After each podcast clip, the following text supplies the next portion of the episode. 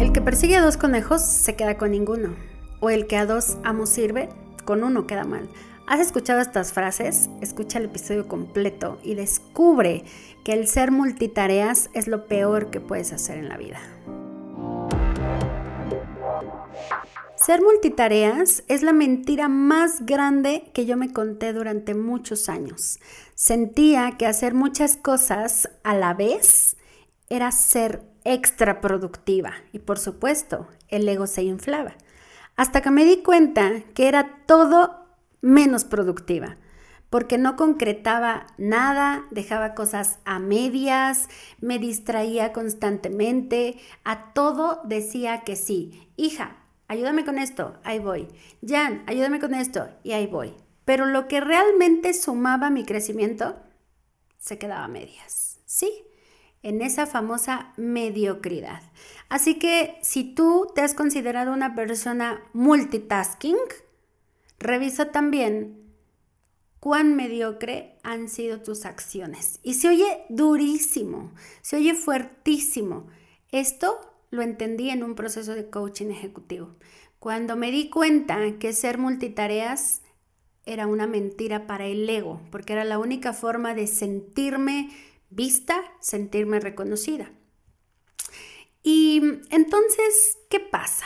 ¿Qué pasa cuando nosotros nos sentimos multitareas? Decimos sí a todo, pero no evaluamos si eso a lo que le decimos que sí nos suma y nos impulsa a ese objetivo que queremos. Por eso es que existen estos dichos de el que a dos amos sirve, con uno queda mal. Ahora imagínate el que a diez amos sirve. ¿Con cuántos estás quedando mal? Con todos. Y es por eso que hoy quise compartirte en este podcast este aprendizaje tan grande que he tenido a lo largo de este tiempo, en donde de ser multitasking me he convertido en una persona que hace dos o tres cosas al día, dos, tres cosas a la semana y en ocasiones hasta durante el mes, porque es la única forma en la que podemos medir la productividad y podemos medir el resultado.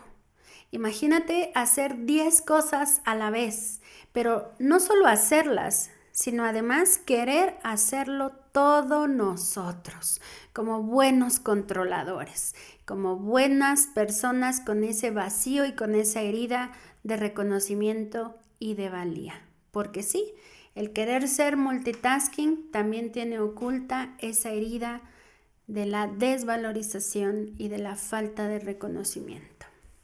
Así que esto que te voy a compartir a continuación, quisiera que lo anotes, que lo anotes en una libreta, en un post-it, en una servilleta o que guardes este podcast para escucharlo más tarde y entonces puedas tomar estas notas que considero que te pueden ayudar si es que tú estás en ese momento de tu vida en donde o te sientes muy productiva y sientes que no te da el tiempo o sientes que eres ser productiva porque no te da el tiempo o porque tienes muchas cosas que hacer. Así que estos son cinco pasos que a mí me ayudaron a entender que el ser multitareas solo alimentaba al ego. Y por supuesto, a ese vacío que ya te mencioné de reconocimiento. Punto número uno, siéntate. Sí, así como lo escuchas. Siéntate y escribe. Siéntate en tu coche, a solas, en tu sala, en tu comedor, en la oficina, en el baño si quieres. Pero siéntate y llévate una pluma y una libreta y escribe todas esas tareas, actividades, metas, objetivos, sueños, anhelos, deseos, pedidos que tú quieres comenzar a manifestar. No las cuestiones, solo escríbelas. Por ejemplo, ir a cortarme el cabello, eh, llevar a mi hijo a la natación, cortar el pasto, comprar una planta, sacar al perro. Todas esas actividades que tú consideres que deben de ir en esa lista. Pero también, en cuanto lleguen a tu mente en algún otro momento, también escríbelas.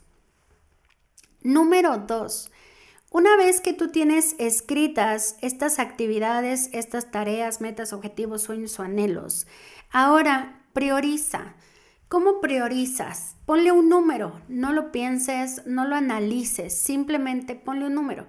Léelo en voz alta y ponle del 1 al 5, tomando en cuenta que el 5 pues es lo último que quieres hacer, o del 1 al 3, o del 1 al 10, o del 1 al 100 si tú quieres, pero prioriza. Número 3. Una vez que ya priorizaste, ahora pasa esa lista priorizada a otra hoja en limpio, pero tal cual en el orden en el que tú pusiste ese numerito. Y de inmediato mide el movimiento de tus tripas y el latir de tu corazón. ¿Qué quiere decir? que cuando tú pronuncias esa actividad, por ejemplo, llevar al perro a pasear, ¿cómo lo sienten tus tripas? ¿Cómo lo siente tu corazón? ¿Te emociona? ¿Te genera alegría? ¿Te genera felicidad? Si no te genera felicidad y si no te genera alegría, entonces cambia la prioridad, porque ese es el punto número cuatro. Vuelve a priorizar, pero ahora hazlo desde el movimiento y el latir de tu corazón. Porque cuando tú identificas esas cosas que despiertan en ti el gusto, la satisfacción, la alegría, el, uff, me encanta sacar a mi perro porque es un momento para mí, porque, uff, me veo tomando el aire fresco, uff, me veo eh, teniendo ese momento a solas. O si vas en pareja, pues platicando sin distractores y eso te puede generar felicidad. Cuando tú priorizas, pues es más fácil, es más fácil que la tarea se ejecute. Y por último, cuestiona tu tarea. Y aquí te van unos ejemplos de qué preguntas hacerte cuando estás en este proceso de cuestionar la tarea. ¿Qué acciones de esa tarea o qué acciones debes de tomar sí o sí para que esa tarea se ejecute? Por ejemplo, sacar a pasear al perro es una prioridad uno porque te llena de gusto, felicidad, satisfacción. ¿Qué acciones tienen que ocurrir sí o sí para que salgas a pasear al perro?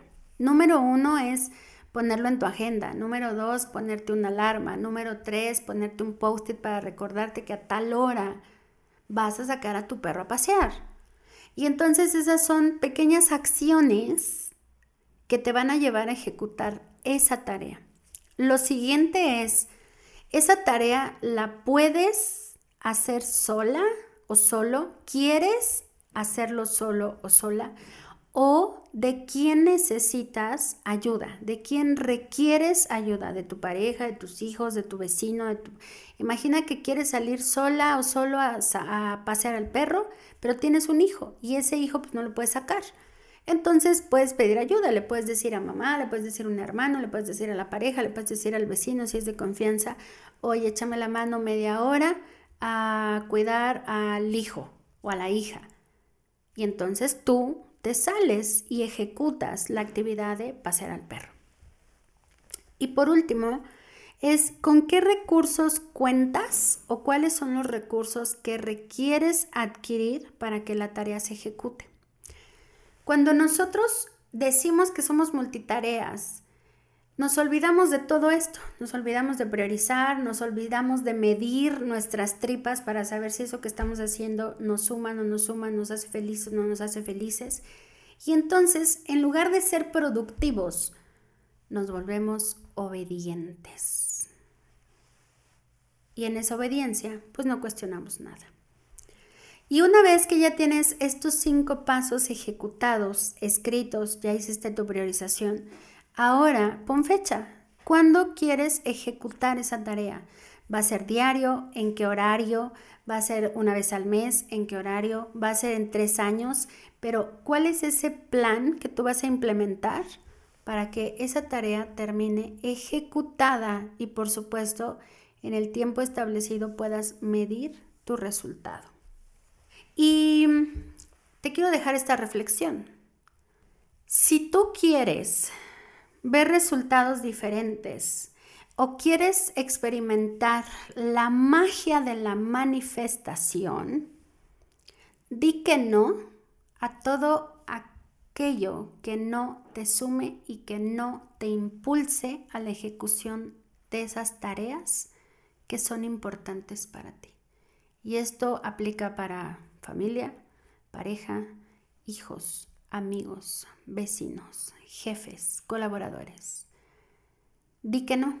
Y si no sabes decir que no, entonces vete a terapia. Acuérdate de seguirme aquí en Spotify, califícanos, síguenos, compártenos, recomiéndanos y ayúdanos a llegar a más personas. Te saluda y se despide Janet Paredes, deseando que tengas un día espectacular, una noche, un sueño reparador, lo que sea donde te encuentres, que sea lo mejor para ti. Y recuerda, el que persigue a dos conejos se queda con ninguno. Hasta la próxima.